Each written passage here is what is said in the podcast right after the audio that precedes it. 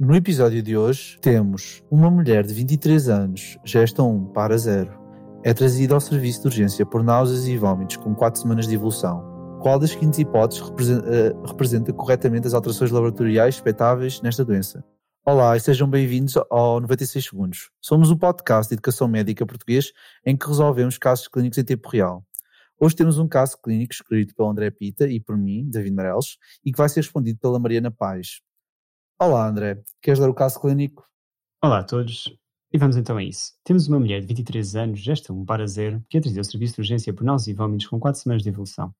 As náuseas persistem ao longo do dia e impedem-na de comer refeições maiores, sendo acompanhadas de 4 a 5 episódios diários de vômitos. Desde o início dos sintomas, apresentou uma perda de peso de 5 kg.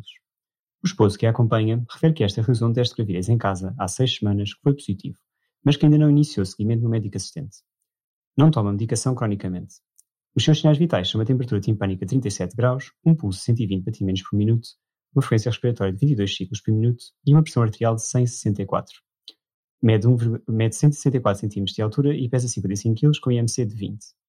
A doente encontra-se prostrada e apenas orientada na pessoa. Ao exame objetivo, identifica-se diminuição do turgor cutâneo, membranas mucosas secas, hipersalivação e extremidades frias, com um tempo de reprovação capilar de 3 segundos. Verifica-se a presença de descoordenação motora e incapacidade do movimento ocular. A tira teste urinário revela corpos cetónicos 2+. Perguntamos qual destas hipóteses representa corretamente as alterações laboratoriais expectáveis nesta doente. Então, Mariana, já sabes assim mais ou menos o que é que o caso fala? Quais é são as hipóteses que já podes começar a adiantar? Olá. Um, bem, claramente temos aqui uma grávida que está a vomitar demais. bem, quem vomita desta forma e não ingere está a perder fluidos e está a ficar desidratado, não é? Já temos uma perda de peso e temos repercussão hemodinâmica nomeadamente aumento do tempo de preenchimento capilar, já temos as extremidades frias, mucosas secas, etc. Um, e temos os corpos tónicos na, uri na urina que podem um, derivar do facto de ela estar sem comer há tanto tempo, não é? O jejum prolongado. Só, tens ideia, tens ideia do diagnóstico, assim, já a partida? O que é que achavas que isto poderia ser? Parece-me um caso de hiperemese gravídica. Boa. Então, vamos ver as opções, então. Mariela, queres ler as opções? Então, qual destes conjuntos laboratoriais seria expectável de se encontrar nesta doente? A. Alcalose metabólica hiperclorémica. B. Potássio sérico aumentado. C. Alcalose respiratória compensada. D. Cloro urinário diminuído. E. Acidose metabólica com anion gap normal.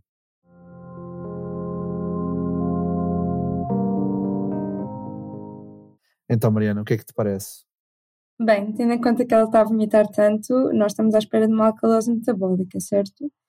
Um, neste caso, não seria a opção A, porque está mais associada às acidoses metabólicas. Portanto, temos as acidoses metabólicas que são divididas hiperclorémicas ou, ou, ou, ou já não lembro. São muitos meses. Mas não é, não, não é nas alcaloses, não é? Pronto, potássio sérico aumentado, não, não pensaria nisso, porque ela também está a perder potássio com os vômitos, não é? Um, a alcalose respiratória compensada, neste caso não pensaria tanto na parte respiratória, mas sim na parte metabólica, pelas mesmas razões que já disse. Um, e, portanto, eliminaria logo a E, que também é uma acidose metabólica, e sobra-me a D, cloro urinário diminuído. E isto faz-me sentido porquê? Porque o rim, quando funciona bem, vai tentar adaptar-se ao nosso organismo, e se ele está a perder fluidos, o, o, organismo está a perder fluidos, nós vamos tentar reter com o nosso rim, e, portanto, vamos excretar menos cloro.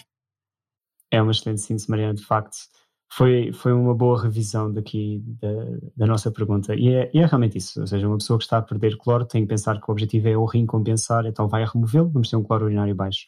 É importante destacar aquilo que tu disseste, isto é uma alcalose metabólica. Nós dividimos as alcaloses metabólicas em dois grandes grupos, aquelas que têm um cloro urinário baixo, que são aquelas que nós chamamos de saline responsive, ou seja, que melhoram quando lhe dá fluidos, e aquelas que são o cloro urinário aumentado, que são coisas mais crónicas, coisas mais mantidas, como o contexto representa os Barter-Gittelman, ou quando fazem realmente diuréticos recentemente a causa destas alterações, ou mesmo síndromes de Cushing e hiperaldosteronismos, coisas mais fora daqui do baralho que não, que não, são as que nós estamos a avaliar, e é aquilo que nós chamamos do saline responsive, uma vez que não corrigem com o fluido. O que é que é importante retirar disto? É importante retirar, tal qual como tu disseste, é uma hiperemese gravídica, e perante este caso tem que lembrar sempre, quem está a ouvir, que tem que procurar por uma grávida que tenha vômitos persistentes, uma perda de peso bastante marcada, acima dos 5%, e os sinais de hidratação. E depois, neste contexto, é pensar também que é o primeiro, maioritariamente no primeiro trimestre de gravidez que nós vemos estas alterações. E estas alterações, como estavas a dizer muito bem, é perder realmente bicarbonato, é perder cloro, é, é, é perder HCl, é perder cloro, é então aumentar o bicarbonato e ter assim uma alcalose, neste caso, metabólica. E como estavas a dizer, era impossível ter um contexto de hiperclorémia, já que tanto o cloro como o bicarbonato são eh, eh, ambos negativos, ou seja, para manter a eletroneutralidade têm que estar em oposição ao outro. Portanto, se um desce em relação ao outro, o outro tem que andar a subir. Portanto, não podíamos ter realmente um contexto de alcalose metabólica em que aumenta o bicarbonato e aumenta o cloro ao mesmo tempo. Tinhas que estar a perdê-lo. Pronto, então a A não era verdadeira por causa desse contexto. E ainda bem que lá chegaste, era isso exatamente que nós queríamos também com, com a opção. Vamos só rever aqui o objetivo educacional desta, que era que uma grávida com náuseas e vómitos incoercíveis, complicadas com sinais de hidratação, perda de peso e cetonúria, deve nos alertar para a hipermese gravídica. Pela presença de vómitos intensos, é expectável encontrar uma causa metabólica hipoclorémica, com baixo valor de cloro urinário na avaliação analítica. E só assim passemos um bocadinho maus, temos mais algumas perguntas para ti, Mariana. A outra pergunta seria então, qual dos seguintes achados adicionais era mais provável de se encontrar nesta doença? Em que dizemos A. Anemia hemagaloblástica no esfregaço sangue periférico. B. Valor normal de alfa-fetoproteína no rastreio pré-natal. C. Dois batimentos cardíacos no eco, na ecografia pélvica. D. Alteração da prova de tolerância oral à glicose. Ou E antecedente pessoal de cefaleia de tensão. Ok. Um, eu passaria primeiro por excluir de cabeça a anemia megaloblástica, que não se enquadra todo neste quadro, o valor anormal da alfa-fetoproteína no rastreio pré-natal, porque estaríamos a pensar em doenças um, com alterações cromossómicas e, portanto, isto é um quadro agudo de uma pessoa que está a vomitar, não tem nada a ver. Um, e depois, uh, nas outras três, vou usar uma ajuda que, uh, que foi um bichinho que me disse que as hiperemegas gravídicas estão associadas um, ou têm mais propensão nas pessoas que têm uma beta-HCG maior e portanto eu passaria na C dos dois batimentos cardíacos na ecografia pélvica porque nos, uh, nas, nos gêmeos, portanto, estaria associada a uma beta-HCG maior. Já agora sim, qual é que era outra hipótese que poderia ser que também aumentaria muito a beta-HCG? Lembras-te qual é que é a doença que dá tipo assim, aquela que nós chamamos em snowstorm na ecografia? É o trofo, a doença do trofoblasto, a mola. É, exatamente, a doença gestacional trofoblasto, a mola, e da forma também dá beta-HCG muito aumentadas. E a beta-HCG vai induzir maioritariamente através das alterações, pronto, não, vamos estar aqui necessariamente a explicar, mas por causa da progesterona e dos estrogénios vai aumentar muito esta, essa necessidade de vômito, porque também tem um atraso a nível de, de, de, da motilidade gastrointestinal. Pronto, e era importante por causa disso. Até já agora, já que estamos neste contexto, vamos fazer mais uma pergunta rápida. Aliás, temos mais duas perguntas rápidas. Qual das seguintes suplementações era a mais indicada para se iniciar neste momento? Seria A. Ácido fólico, B. Piridoxina, C. Gengibre, D. Tiamina e E. Vitamina B12. Bem, eliminando hipóteses, D2 eu devo dizer que temos uma, uma reserva enorme, portanto ela não é vegan, pelo menos que eu saiba, uh, e cortaria logo essa. Ácido fólico também temos uma reserva geralmente de 3 meses, portanto ela está há 4 semanas sem comer, também excluía essa. E depois fica ali entre a tiamina e piridoxina, porque gengibre só não faz sentido. e eu apostaria na tiamina. o que é que achas? Porquê é que vais apostar na tiamina? Agora tens de me explicar. Já explicaste as outras? Um, porque é aquela que quando está em déficit. O que é que há no exame objetivo? É, é, as alterações motoras. Quais é que são então? A descoordenação motora, a incapacidade de movimento ocular. Portanto, o déficit de amina pode estar associado a alterações motoras. Resumindo, tem uma ataxia e tem uma oftalmoplegia. E tem aqui alguma confusão, já que ela só está orientada na pessoa. É a mnemónica que eu gosto de usar do cão. Confusão, ataxia e oftalmoplegia. Que doença é que te lembra? Beri, não é beriberi, é beriberi, não. Não, não, não. Uh, é, também, também poderia ser, mas não, não é essa. É uma coisa mais frequente. Senhor, senhor alemão, senhor alemão. Tem lá um WV. Ai, a Wernicke Korsakoff. É, exatamente, é isso. Não é o Korsakoff já, é só a encefalopatia de Wernicke. Pronto, é uma encefalopatia de Wernicke e tinham que dar exatamente a tiamina para tentar aqui repor. Não se esqueçam deste contexto sempre muito importante. Agora, falando só das outras, os gengibre e a piridoxina são importantes para vómitos normais, ou seja, vómitos que não levam a hiperemese gravídica, porque são importantes suplementações para tentar resolvê-los. Portanto, se fosse uma grávida que tem vómitos normais, portanto, que são mais comuns durante o primeiro trimestre, por causa que já explicámos anteriormente também da beta-HCG e das alterações da, da, das próprias hormonas, aí poderiam dar estas opções. E já em termos de exame, há assim algum grupo, vocês lembrem, que tem muito déficit de ácido fólico, que é muito comum, por exemplo, os homens de mais, mais idade. Os alcoólicos? Exatamente, os alcoólicos. Não se esqueçam de pensar nos alcoólicos. B12, como a Mariana já disse, os veganos, é aquilo que vocês têm que pensar. Sim, eu queria, eu queria adicionar uma pergunta. Então, então, neste contexto, como é que saberíamos que a senhora estaria em Korsakov e não estaria em Wernicke, André? Pronto, ou seja, aqui é o que Mariana, queres responder já agora, já que te falta também? Era a confabulação, não é? é... Exato. Eu julgo que sim, já não tenho certeza absoluta, por isso que sim, eu não, não, não, é assim. É, ou seja, vocês têm um contexto de ter a demência do contexto realmente da encefalopatia de Wernicke versus a demência de Korsakoff. E aí sim seria a confabulação, seria aquele inventar de histórias para tentar preencher espaços de lápis na memória, é assim que é a definição correta. Isso bem me lembra era irreversível, não é? A parte da confabulação. Já é assim, já é mais complicado, já é um estado mais avançado, por assim dizer. Ok, então acho que podemos passar à última pergunta, o que é que acham? Caso não seja tratada, quais é são as complicações expectáveis para este efeito? Hidrópsia fetal não imune, restrição do crescimento intrauterino, parto pós-termo, doença cardíaca congénita e hipertireoidismo neonatal. Hidrópsia fetal uh, não imune, um, ehm, agora diz do não imune, mas eu acho que não faz sentido sequer neste caso, porque a hidrópsia fetal é o edema do feto e, portanto, faz-me sempre pensar nas anemias hemolíticas, neste caso, imunes, e não tanto neste, neste quadro.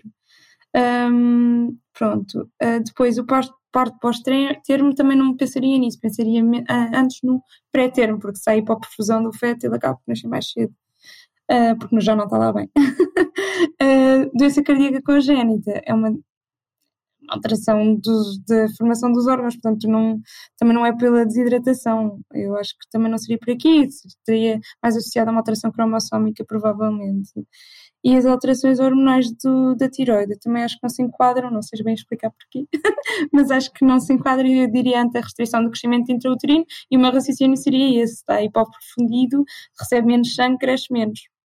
E é um bom raciocínio. Marelos, queres dizer alguma coisa? Não, está completamente certo. Eu gostei imenso do raciocínio da Mariana, não diria melhores. Uh, falávamos aqui de hidrópsia fetal, não sei se queria elaborar um bocadinho mais ou então, eh, aqui qual é que seria a causa principal de uma hidropsia fetal não imune, André? Aqui tens de pensar vírus. Epá, é aquelas coisas que vocês têm sempre na vossa cabeça, têm de pensar no parvovírus B19, é sempre aqueles mais importantes de todos. Uma infecção materna.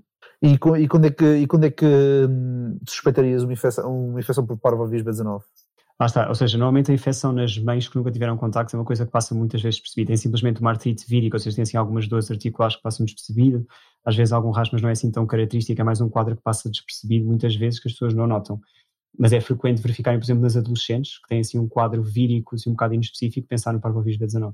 E uh, se calhar também acoplar, se calhar acoplar um contexto epidemiológico, porque, por exemplo, uma pessoa que trabalha muito com crianças, digamos uma, uma senhora que está grávida, que trabalha numa creche, uma creche, exato. Jardim de infância, exatamente. Jardim de infância, é, eu acho e que outra coisa, é uma pista importante em cima disso. É isso, outra coisa, pensar que pode dar uma aplasia eritrocitária pura, ou seja, só um déficit de eritrocitos. Também é uma coisa importante. Pronto, e pronto, o hipertiroidismo neonatal, o que é que te parece, Mariana? Uh, qual é que é a causa principal do hipertiroidismo neonatal? Por que é que não, não encaixou na tua cabeça neste, neste caso clínico? Se não me engano, era o Graves, não é? Exatamente. Se lembras-te mais ou menos porquê? Uh, desculpa. Exato.